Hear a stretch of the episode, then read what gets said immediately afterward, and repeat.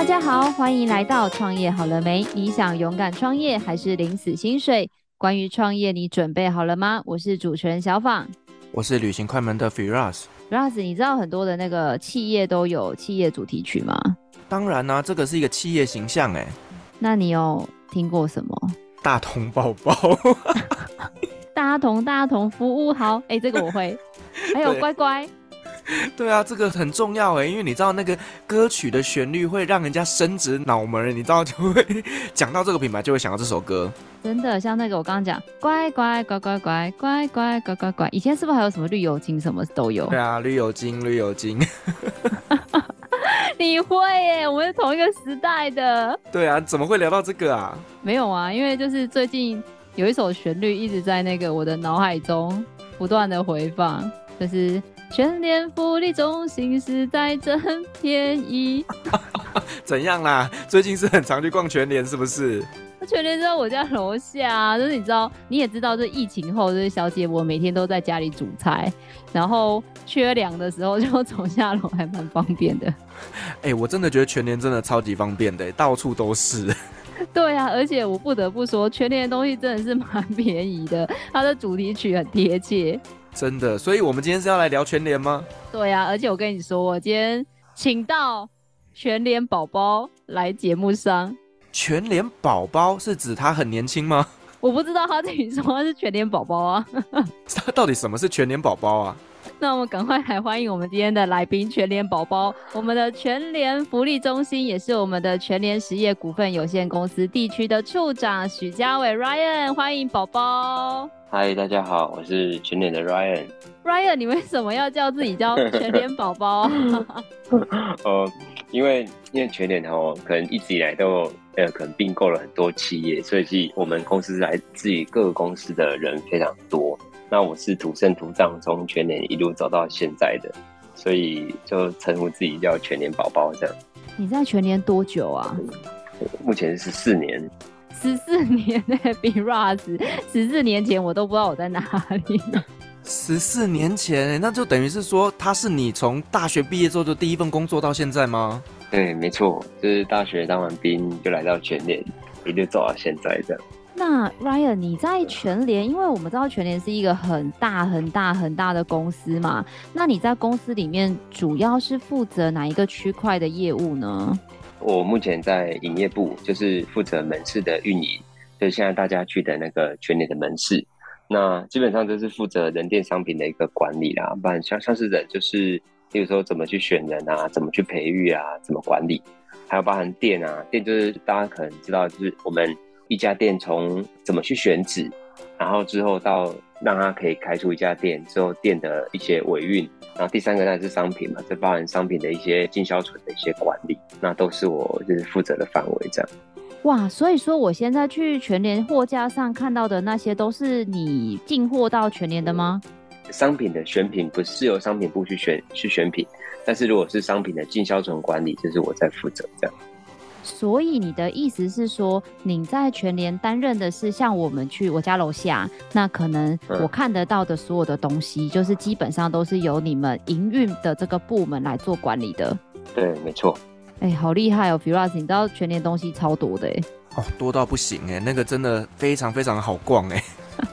现在通常我们一家店大概都会商品数大约约略落在两万的，一家店有两万个单品。对，其实管理上也是非常的复杂。那全联能够做到这么复杂的管理，我很好奇，因为听说啦，全联现在我做了一下功课，有一千多家，这一千多家都是总公司的直营店，还是其实是像现在很多用加盟的形式？对，全联目前都是直营店，就只有一个老板，就是我们李林董。那这样在管理上有什么样的优势或好处吗？应该说。在制度啊，包含呃人店商品的一些设定，还有在制度系统的一些管理模式，都会比较一致。就是说，呃，今天可能总部要做什么事情，那其实全省的所有店都会一致的去做，共同去执行这个目标。嗯，要相对是说比较不会有多头马车的一个情况，就是大家意见都是一致的。那我觉得在扩展方面也会更加的顺畅啊，可能不会有时候包含说股东的意见啊、加盟主的意见，相对全年就没有这一份的困扰。嗯，了解。那我想问一下，就是嘉伟，你当初是为什么会到全年来工作啊？其实我的本科啊，我个人本科是读那个北科大的电子工程、电子工程系。然后当初其实我对电子非常有兴趣啊，但是那个时候刚好也是大学的时候，家里遇到一些经济的状况，所以就被迫要去打工。那我第一份的打工就去了胡须张，对，就是我大一下学期就去胡局长。那我在那边也做了三年多，所以就发现，哎，我突然打开另外一个视野。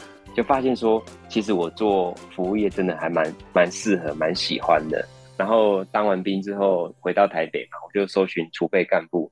然后就出现了顶好，然后大润发还有全联。那时候胡局长可能还没有储备干部这样，然后我就来全年面试了。然后没想到就一路走到现在这样。你曾经也想过说，是不是要换其他的工作啦？那这这边我我有一个感想，因为我的主管告诉我说，就是如果你一直换工作，你会永永远当新人。那我就听他的话，然后就走到现在这样。那我很好奇，因为其实一个企业能够做这么久，就代表说它的企业体系一定要够大。那嘉伟你在全联十四年内这么长，你的职位是有一直在成长吗？还是你是都在做差不多的工作？有啊。我刚进去就是储备干部嘛，其实主要就是所谓的营业员，然后就从营业员经过不断的考试，然后到副组长、组长，然后到店经理，然后之后当上就是区域的主管，就是我们的区主管，然后之后到现在的处长，这样就是不断的随着公司的成长，然后自己职位不断的成长。像我刚来全年的时候，那个时候只有三百多家而已，那现在已经一千一百家了。其实店数也是非常的膨胀啊，那当然公司在成长，也要期许自己有也有一定的成长，这样。所以你就来当了我同学，然后一直想要毕业。对啊。那我们可不可以聊聊啊？其实我们对于全联这一个很大的企业，我相信 Firas 应该也想要了解一些。全联到底怎么从三百家变一千家？我相信大家都很想知道。那因为我们看那些公开资讯就是不是很准，所以想说今天难得 Ryan 来到节目上，我们可以从你的角度去聊聊全联到底是怎么样在短短十几年内，从刚刚讲以前我们觉得很传统的这种全联社，到现在我们知道的大家都爱去买东西的全联。好。呃，我觉得可以套用上课学到的东西啊，就是我们在 EI 学到的，其实叫第二曲线。全联一直在走这一条路线，就是不断的让自己蜕变。像我们林董在接收全联的时候，只有六十八家而已，那时候全部都是只有卖干货。干货就是指的是没有卖那些生鲜蔬果、鱼肉那些都没有卖，只有卖干货。然后，呃，老板当然也想说，哦，除了店数要扩张以外，当然也希望说可以导入生鲜。那待会可以再来分享说为什么要导入生鲜。所以第一件事情就是并购了台北农场，就是我们俗称的现在很市议会都会吵吵闹闹那个，就是台北农场的那个运销公司嘛。那我们把它的超市部把它买下来，所以从此之后我们就开始有卖一些生鲜的蔬果。然后之后可能日本有一个超市在台湾叫台湾善美的超市，那我们之后也是林董也把它并购下来。那从此之后，我们就开始卖了一些鱼跟肉，还有调理的一些商品。在这时候，店数就正式从六十八家扩增到三四百家了。这是我刚来到全联的一个时候，对吧？这是第一阶段的扩张，从干货店进展到生鲜店的一个过程。然后到第二阶段的时候，就是全联就是因为这个基底之后，那就开始蓬勃发展嘛。然后之后相继就并购了洋联社。还有像全买，全买就是在嘉义的一些地坑的超市。最近这几年并购的，就是比较高档的超市，就是我们的马自塞，就是松青超市，也让全联的生鲜更往更精致化的方向去发展。啊，当然现在大家最耳熟能详，就是在上上礼拜那个公平会通过的，是我们也并购了大润发。所以其实全联的一些扩张，其实除了随着随着原本的店铺的一个我们自己的找寻去开设以外，其实有一大部分都是来自于并购跟技术的一个导入，才会有今天的一个全联。Firas，刚才就是嘉伟讲到这一段过往啊，我不知道你小时候记不记得，在全联的时候，你都会买得到那些美妆保养品，在墙壁上面有一柜一柜这样子的一个设施。哎、欸，因为我不逛美妆保养品。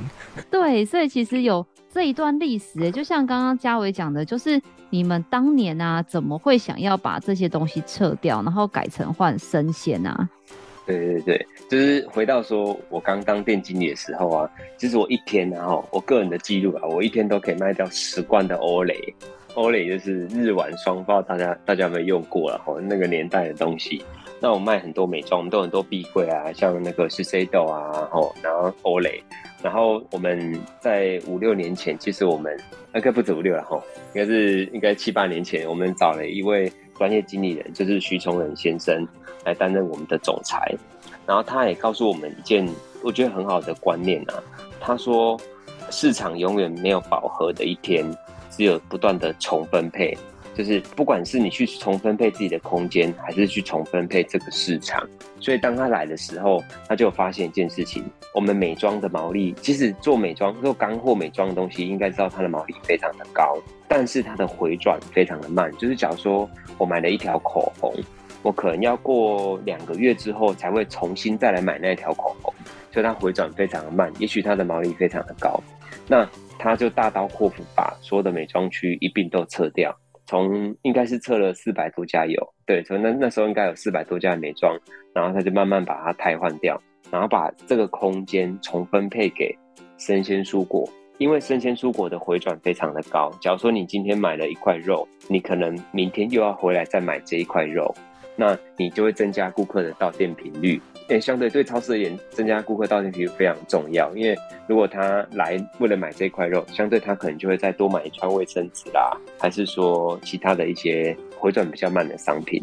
成为一种带路机的那种效应，对我们来说是非常重要的。就是带路机，就是为了这个他来超市，只是我们希望可以增加顾客到店的理由啦，跟动机。那这就是我们从美妆店把它从卖场里面去移除。然后做空间重新换置的一个一个过程。Firas，我跟你讲，我就是那个不知道算是好客人还是受害者。昨天本来只是想要买单，然后就买了冰棒，又买了豆浆，又买了 S O 酱，又买了米酒。我觉得不是只有你耶，我觉得我也是啊。就是自己有在煮饭的人，就会为了要买一些什么蔬菜啊、肉啊，然后进而就去买一些日常用品。可能像我昨天又买了一罐洗面乳啊，一一罐那个沐浴乳等等的。我觉得大家都是一样的状况，所以我觉得其实全联这个策略真的非常非常的聪明哎。但是相对说做这个转变呢，其实也会留下一些后遗症。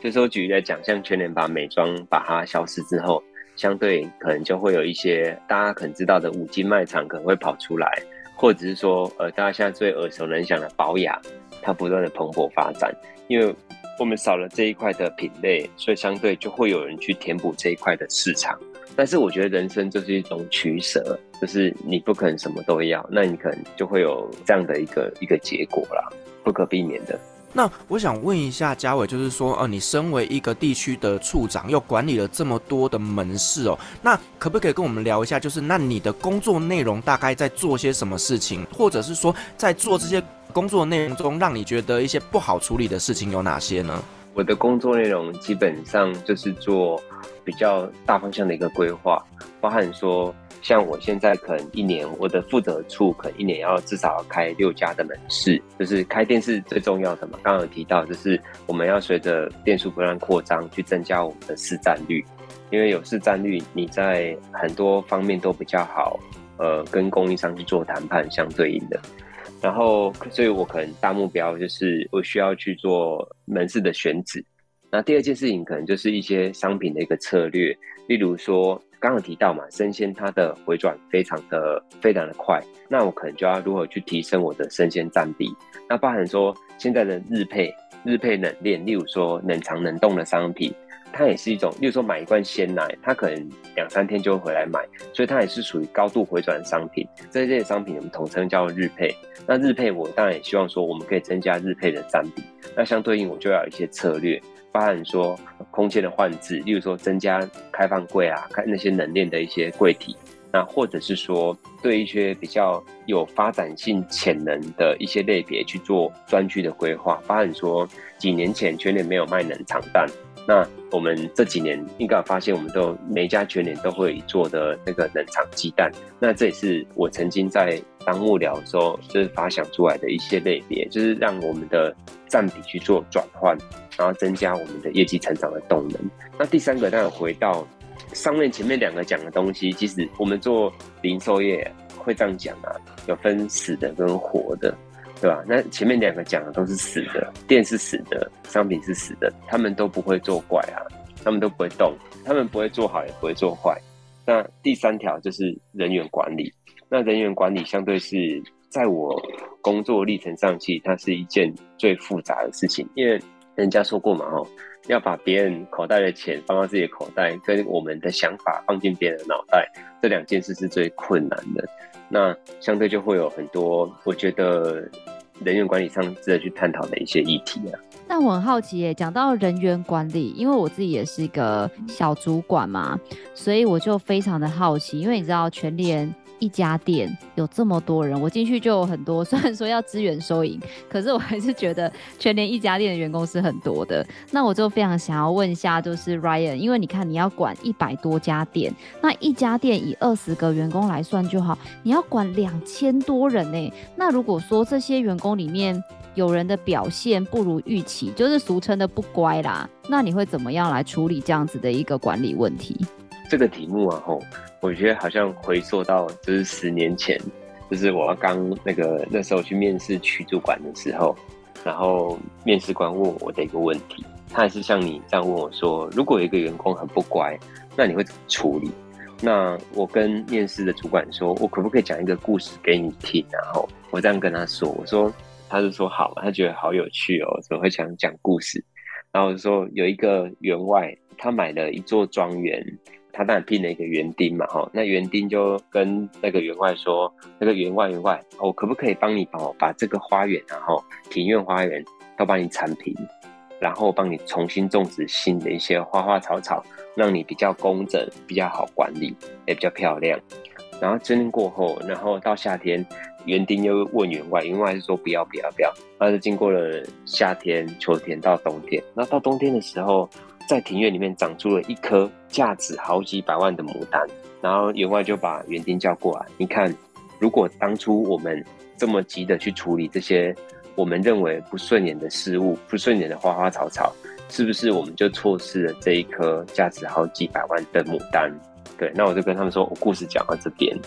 对，但是我最后还是有做一些补充，然后我就跟他们说。我觉得人员管理哈，第一件事情还是回到所谓的观察，基本上要去观察这个员工为什么不能配合我们的原因。例如说，他可能是家里刚好跟男朋友啊、跟妈妈吵架，那他当然他今天来上班，当然就会可能很多没办法配合，或者说都觉得他常迟到，那可能他每天都要带小孩去上班，那你就是硬是要排他八点上班，他永远都会迟到。那我觉得可以去了解他的原因。然后帮员工去做调整，也许他会帮你做更多的事情啊，对吧？这是我我我的一个看法，所以我会把这一件事情奉为我在这个职场上的一个准则，就是多观察为什么他不能配合，然后如果可以的话，就是去帮员工做适性的调整，相对他会给你更多的的回报啊。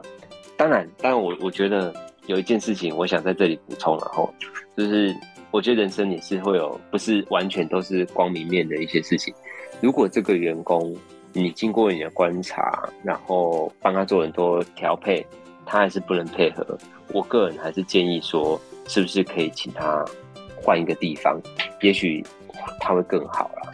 哇，我觉得我刚这样听完之后，真的觉得人员管理是很困难的一件事情诶，你看，如果说下面管理了就是两千个员工，就等于背后有两千个家庭的故事诶，所以真的不是那么容易的事情。那 Ryan，我想再请教你一个问题啊，就是说呢，在你在管理店的时候，其实有一个东西还蛮关键的，就是在于货架管理的部分。那像你们在经营一个店面的摆设的部分，有没有一些什么细节跟美感呢？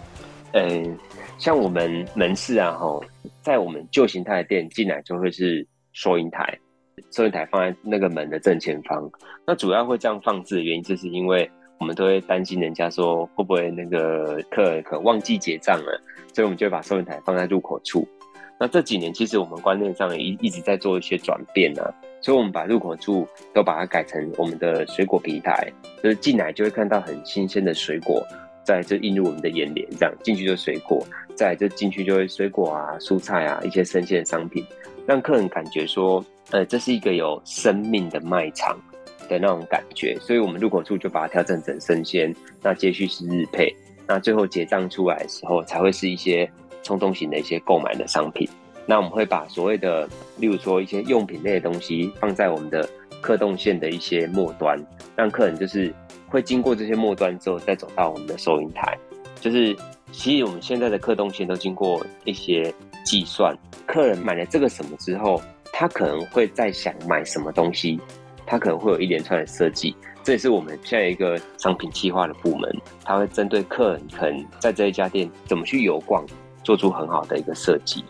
我发现这个货品的管理真的是家纬一个很专业的一个地方，哎，就像是啊，我就问他说。有的东西呀、我在架上只有拿，比如说可乐好了，他可能只有十瓶可乐。那我就问嘉伟说，那中元节的时候大家要拜拜，不就会买很多的东西吗？那这时候我要怎么把很多的东西放在店里啊？要一直去补货吗？还是有什么眉角？对，这就是说我们在卖场经营时候有分为两种管理模式。第一种就是货架管理，商品它原本都会有它原本该属于它的家、它的位置。但是有时候，例如说刚刚小宝提到的说，例如说中元节啦，或者是说这个东西有上 DM，上 DM 就是它有在促销价的时候，那它可能它的回转来不及在货架上供应的时候，那我们就会额外去做落地，就是可能在卖场看到一坨一坨的东西，那我们统称为叫落地商品。那落地商品其实它最主要的功能在超市就是去弥补货架的一个这陈列量的一个不足。就是可以增加它的销售。那第二个，当然我们最常做的就是说，希望可以增加一些冲动型购买的一些商品，例如说可能一些新上市的一些饼干呐，例如说可能去年可能有上市，例如说乌龟饼，乌龟饼就是那个韩国非常热门的，那我们可能就在在卖场去做落地，那可能客人买这个就就哦好开心哦，这增加顾客的一个小确幸。我们统称这个叫做冲动型购买的商品，就是。让客人产生脑波比较弱，然后就容易采买的一些商品，那这就是落地额外的一个功能。所以是不是真的很有趣？我每次看到那个全联啊，我都觉得说哇塞，全联 Mega 好多。而且啊，有一个东西啊，我很想要问嘉伟，就是你看看刚刚讲到说去全联买东西这件事的方便程度，像刚刚就讲到我家楼下就有全联，可是像 Firas 家，Firas 你走去全联要多久？五分钟，欸，也蛮近的。那对，呀啊，所以难怪我们都会口袋破洞去全年消费很多钱。那 Ryan，你们在选这个店到底要开在哪儿的时候，你们是去那个勾扎西呆，不是会去按那个码表？你们现在有比较科技化的选店的方式吗？对，基本上我们选店会考虑两个条件，然后先讲考虑什么的，一个是店铺条件。还、啊、一个是商圈条件，就是说我们会先看这个商圈它适不适合开，就是说这个地方的人口数够不够多，它的客动线好不好，就是这个选址的位置好不好这件事情，我们就会有一套所谓的 BI 系统，就是我们有请跟外面的合作，然后帮我们公司开发一套系统，就是你选址的位置放在这个标的上面，它就可以告诉你说这个地方大概会有多少的不重复的客人。就是因为可能会有其他邻近店的一个竞争嘛，吼，那扣除这些之后，这一家店它的来客数可能会是多少，它有多少的价值，这就是我们的商圈条件。那第二个就是回到我们更专业的判断，就是店铺条件，这个卖场它的坪数有多少，它的楼层是一楼、二楼，还是它是一个楼层就很大？那第三个是说它有没有停车场，它卸货方不方便？那相对这都是在店铺条件里面需要去参考的。那我们种瓜刚刚所提到的商圈条件，有呃我们的后台系统去协助我们以外，那加上我们个人的专业，然后对这个店铺条件的一个判定，那种瓜就会产生我们选址的一个一个参考值。这样是。那 Ryan 刚刚你有提到，就是说其实你已经在全联这边待了十四年哦。那在这十四年的过程当中，有没有一些让你特别印象深刻的回忆呢？啊，我我觉得最有趣的事情，呢是这几年其实网络上不断的发展，就是其实速度非常快。比如说，我们我们在决定说商品好不好卖的时候，我们都是自己看，先看自己的 DM，然后我们再去推荐给客人说，哦，这个东西诶很好吃，所以我们就叫了一大堆，那可能就会产生丢粥，我们的术语然后叫丢粥或不丢粥，就是说我可能叫了十箱的那个烤肉酱，那我觉得这个看起来很会大卖。那我们就认为它会丢粥，丢粥就是大卖的意思。然后没想到我们叫进来之后，就发现啊，叫进来之后根本都没有客人要买，然后就整个都是囤货囤在那边，就变成我们的无效库存，占用我们仓库的空间。那这是以前我们常常发生的事情。那这几年随着说网络的一些发展，就像例如说 FB 上面有那个所谓全脸好物网，对，那个不是全脸创立的哦，那个是消费者自己创立的。那我就发现上面说他会推荐很多，例如说好吃的东西，例如说最近有一个东西很夯。那个维力的辣炸酱面、辣味炸酱面这样，然后上面就从那个网站上直接先夯起来，然后我们才注意到哦，然后就是卖场都供不应求这样，就会造成这个现象，所以我们做了一些转换，然后我们常常就会去关注那个外部的网站，然后在现在目前在热门什么，那我们反而它会成为我们门市的那个备货的一个参考。现在反而是反过来，以前是我们推荐给消费者东西，现在反而是消费者自己想要什么东西，他从外部网站来告诉我们。我觉得这是一个蛮有趣的事情啊。哎、，Firas 真的会耶，像我会去全联跟在比如说他们竞争的大卖场买东西，然后呢，我就会去看像 FB 不是很多社团说什么全联好物老实说，你知道这种社团吗？我知道，我知道。然后上面就会说：“我跟你讲，这真的很好吃。我跟你讲，这真的很难吃。”然后你买之前就会先去看一下说，：“哦，这个新品是好吃呢，还是难吃呢？”然后如果好吃，你就想说：“哦，那我试试看。”如果很多人都批说很难吃、很难吃、很难吃，你就会说：“好吧，那就是再观望看看好了。”但是我觉得，如果消费者说很难吃的时候啊，我们现在都一定会加强备货，因为消费者哦反而会很想买来吃吃看、啊。我觉得这是很有趣的事情。而且现在其实有很多的 YouTuber 啊，他们都会去做一系列的开箱，例如说就是在全年那边，然后呢用多少钱去买多少东西，然后回来一一开箱。哎、欸，我每次都会被烧到呢，好可怕哦！所以这招对你很有效。对啊，因为你知道闲闲没事做就是看 YouTube 啊，然后又很喜欢看这种就是到底有什么东西好买，有什么好吃的。我觉得这个真的是哇，会让人家生活哎。那嘉伟讲完有趣的是，这十四年的全联宝宝，宝宝在长大的过程中，有没有什么让你觉得做这个行业特别难熬或者是辛苦的事情？嗯，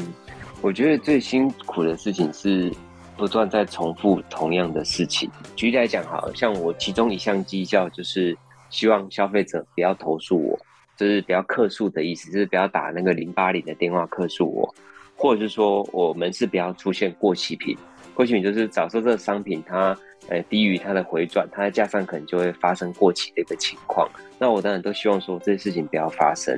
其实最困难的事情就是这些东西都要人不断的重复的去执行。例如说，不要客诉，就是我们的收银员面对每一个客人，他都必须用同样的心情来面对他。例如说，前一个客人可能是澳洲来的，但是下一个客人他可能又要转换回。他原本台湾的心情来面对这个消费者，我前线员工可能有两千多人，他们每天都要重复不断的事情，包含可能我每天也在重复做一样的事情，每天跟他们提醒说这个门市可能要保持清洁啦，那我们要按时去做过期品的一个检视啊，可能都是一些重复的。我觉得如何让不断重复的事情做得很好，我觉得这是一段非常困难的事情啊。但是我我相对我也觉得说，如果可以把重复的事情做好，我相信我觉得算是一种专家，我觉得是一个很好的事情。是，那 Ryan，我想问一下，就是说你刚刚也提到啊，就是说你下面管了两千多个人啊，那你全台湾来讲，哇，全年的员工应该是超级无敌多人吧？那全年的员工在这个公司里面，他们会不会有一些员工价啦，或者是什么样的福利呢？我每次都会被同学问啊，哈，就或被我同学问说，你们买东西有没有员工价？我说。怎么可能？我们怎么可能会有员工价？对啊，那大家都会非常的惊讶，说：“哦，那也没有员工价。”像我可能平常都会买一些化妆品的品牌啊，那员工价动辄都是这种五折、六折，但全联就没有折价。不过我我觉得有些东西可以值得提啊，吼，就是全联其实蛮照顾员工的。例如说我们的三节啦，或者说生日啊，员工的生日，公司都会给一定的储资金，储值金就是会直接把钱，然后三千块、五百块。直接汇到我们员工的一个 P 叉配的一个户头啊，我觉得这是公司蛮照顾员工的。我觉得听起来不错哎，因为你知道吗？我家真的每个月都要在全年花不少钱。我觉得如果我的员工礼金可以让我直接去买菜，我会觉得蛮好的。是肥水不落外人田的意思吗？那许处长，我有一个问题啊，一直很想问你，就是啊，就没有啦，怕你丢工作。哎、欸，没有，就是你知道前一阵子疫情啊，像很多人，你知道那个宅配都订不到。那全联身为一家就是算是零售业龙头，店面这么多，那面对现在这种电子商务或者是疫情，大家都想要上网动动手指，那到底全联是怎么样在这样这么竞争的状况下，有什么样的策略来因应呢？有时候面对疫情哈，其实主要哈会有我们目前还有两个策略。那第一个策略就是刚刚提到的嘛，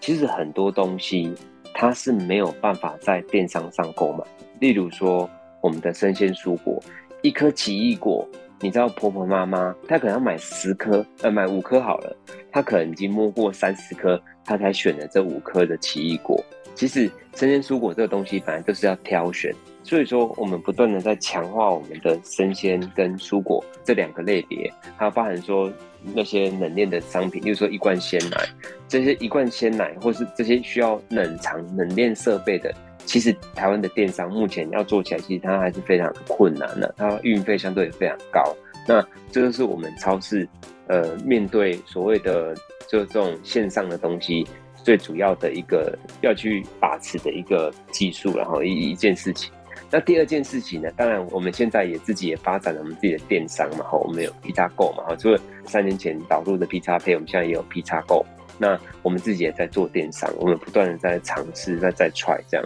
我觉得啦，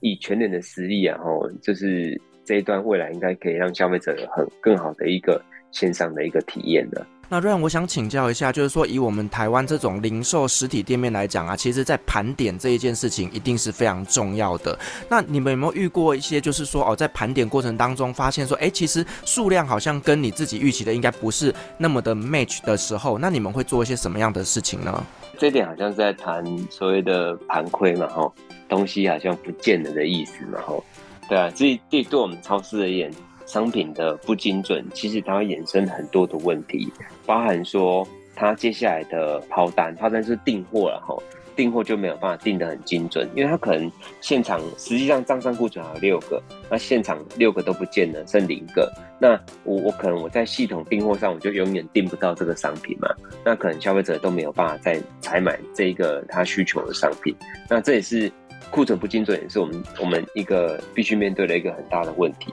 那相对应该是要回到说，为什么会产生库存不精准？可能大家第一个直觉上就会想到说是小偷，然后对啊。那以我这么多人来看，其实门市商品会产生一些误差，其实小偷的因素可能占不到两三成，然后可能会有七成的因素都是来自我们内部的原因。那内部原因可能有分很多种，例如说。我们进退货的时候，可能会产生一些问题吧。可能你明明是进十二个，但是你可能输入错误，输入成二十四个，那相对你就会少了二十四个。或者说有些东西它的箱路数明明是十，因为台湾习惯的箱路数是十二，那但是有些东西箱路数可能是十，那你在进货的时候，每次你都给它进十二，当然你每次就会少两个嘛。就是产生的，我觉得在进退货上面会产生的问题。那当然，我觉得我们在所谓的账差产生最多的时候，其实都是发生在收银台啦，对啊，这边也要也要讲，就是说，当然说这不是没有怪顾客的意思，说，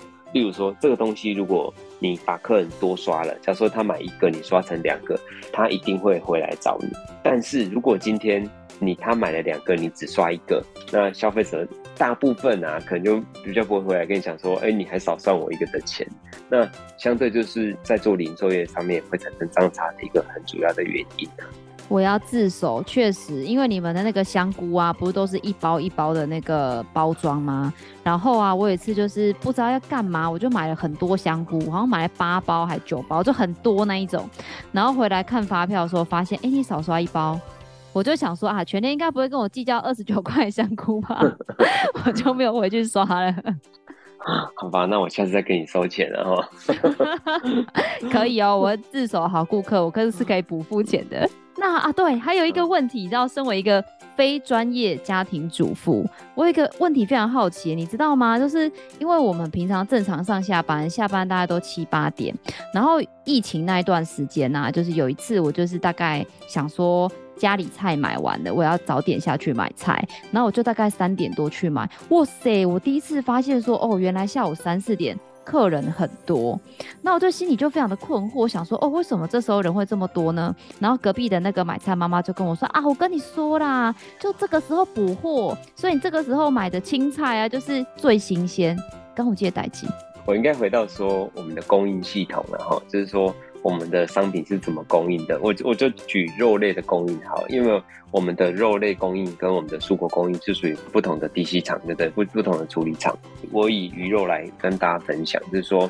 一个商品从 PC 厂，就是我们的处理厂，它把它做好之后，它会先送上所谓的 PC 车嘛，那就进入派车系统到我们的门市去。但每一家其实每一家店的派车时间一定是不一样的，因为同一个司机他要产生他。最大化的效能，今天他可能要出车两次，那可能就会有产生说，他有早配跟午配，就是早上送货跟下午送货，那他可能一次送四家门市或五家门市，相对每一家店的到店时间就会不一样。我这边想讲的是一种，呃，类似像食品安全，然后刚刚有提到嘛，一个商品从 PC 厂进到他的车子这一段，我们冷链处理做得非常好。只是温控做的非常好，但是有一段温控就是可能会是比风险比较高的，就是司机把商品送到门市的门口，他要推进门市这个过程，可能就是会有一些可能失温的风险，因为他可能这一段路他停在大马路边，然后推进去可能要呃五分钟吧，五五到十分钟，它是暴露在常温的一个状态。所以，依据超市的一个商品的一个控管的准则，商品进到门市之后是无法立即上架的。我们会回到我们的冷藏库去做所谓的预冷的动作，就是让这些商品的中心温度从刚刚它可能已经超过到一度两度了，我们让它降回零度 C。那等它全部的温度都回到零度 C 的时候，我们再从我们的冷藏库补货到我们的架上提供给消费者。所以刚刚提到说，这家店的门市都是几点进货？那可能是不一定的，因为他可能会遇到，可能会有一两个小时的运冷时间，他才能够出货上架。这样，徐老师，我觉得经过许处长今天这样子的解释，我发现在全联买东西不止很方便，而且很安心呢。我觉得真的有超级多的美美嘎嘎是由这一群人来为我们做把关，让消费者在购买的过程当中呢，能够呢不用担心这些食品相关的安全性。而且还有一个啊，我觉得让我感触很深的是，一直以来啊，我一直以为像是四大超商啊，或者是像这种巨型的企业，包括全联，就是感觉他们就是找资本很雄厚，就是感觉他只要砸钱，他没有办不到的事。但是经过今天这样的访问，我发现不要说其他部门，就是光是许处长的这个营业处，就有超级无敌多的事情跟无敌多的专业。没错，真的非常非常的专业。我们没有想到，就是说，原来这背后藏了这么多的细节。那嘉伟大大可不可以问一下？因为你知道现在很多的年轻人都有创业梦。那像你在第一线，从就是你说的储备干部到现在，你已经负责一百多家店，更加参与了很多全联很多的营运的一个计划的拟定哦。那你对于这些想要梦想拥有一家自己的店，不管是零售型，或者是餐厅，或者是其他相关的服饰也好，你觉得要开一家店，有没有什么样的一些需要注意的地方，才能够好好的把一家店做起来？个人看法啊，就是我做零售业这几年，我觉得一定是要有，像我我们就是做一个刚需的一个市场嘛，就是我们的东西都是你每天一定是需要的。我觉得还是会从人电商品的一个角度来看待这些事情。就是你的你提供的商品是不是消费者一定是需要的？例如说，呃，像举例饮料，它一定是需要的，对吧？例如说冷饮店嘛，需要，或者说你提供的商品就是消费者他一定需要的商品？那第二个，我觉得还是很重要，就是 location 啊，就是店啊，刚刚提到的店的一个选址，对吧？你是不是在人流的汇集处？那或者是说，如果你没有办法在，那相对的人流汇集处，你相对你的租金成本就会更高。那如果你要去节省你的的租金成本，那你就要更多，你可能会走到巷子里面去，那你就会在你的广告投放，或者是说回到刚刚讲的哦，你的商品是不是无可取代，一定只有你在卖而已，那你才能去弥补你商店的那一段的不足嘛。那在最终当然是回到最重要，就是人员的管理啊，因为员工如果愿意帮你，就是多做一点，那好好做，其实你就会有更好的一个效果。那像我们回到刚刚讲的，我们在选址方面，其实我们也做了很多的取舍。如果你要回到巷子，租金就会更低，但是相对你的展店效益相对就会比较薄弱一点。我个人看法啦，就是如果有要开店的话，我觉得人店商品就是一个需要去考量的一件事情。那相对我我要去开一家店，我相对会相对会比全脸更复杂，然后因为全脸刚刚有提到嘛，我们是独资企业，就是老板而已，所以我们没有合伙人的一个议题嘛，就只有主管这一体系而已。我觉得开店另外一件最重要的事情，就是要掌握很多细节跟你的原则啊。所以说，如果你觉得这个可以省掉，这个可以省掉，那你可能最后就会成为不是你原本要的样子。我觉得坚持你原本的构想。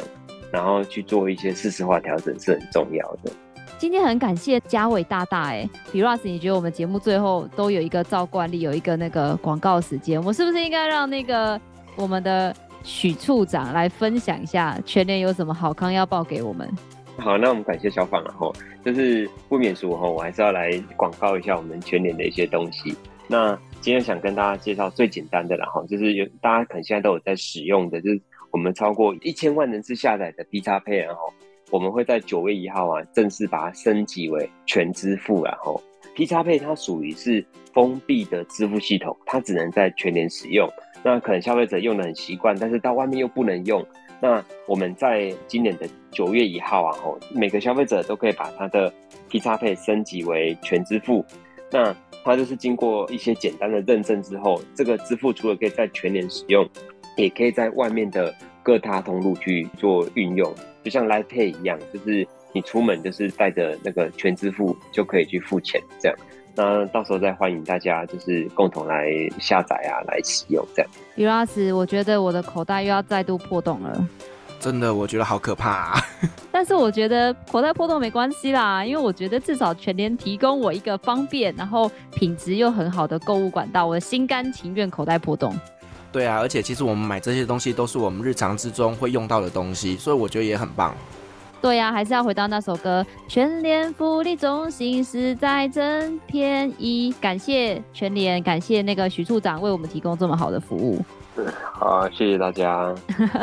好哦，感谢今天许处长跟我们分享了全联宝宝十四年来在全联的点点滴滴。重点是他今天跟我们讲了超多秘辛的。如果你是想要开一家实体店面，我觉得这一题你一定不能错过。他分享了很多他对人员管理的观点也好啊，然后还有选店的一个 mega，甚至是你的货物要怎么摆，然后怎么样面对这个。EC 就是电子商务的竞争，然后甚至啊，连这个怎么样处理小偷，呵 呵怎么样来从我们的网络上去看哪一些是爆品啊、备货啊、眉眉嘎嘎，该讲的不该讲的，通通都讲了。真的非常感谢我们许处长。当然呢，我们也会把刚刚讲的这个可以下载我们全联的 APP，还有相关的一些服务放在下方的资讯栏，有需要的朋友都可以去参阅。那有家里有缺什么的，也都可以到你附近的全联来进行采买买。哦，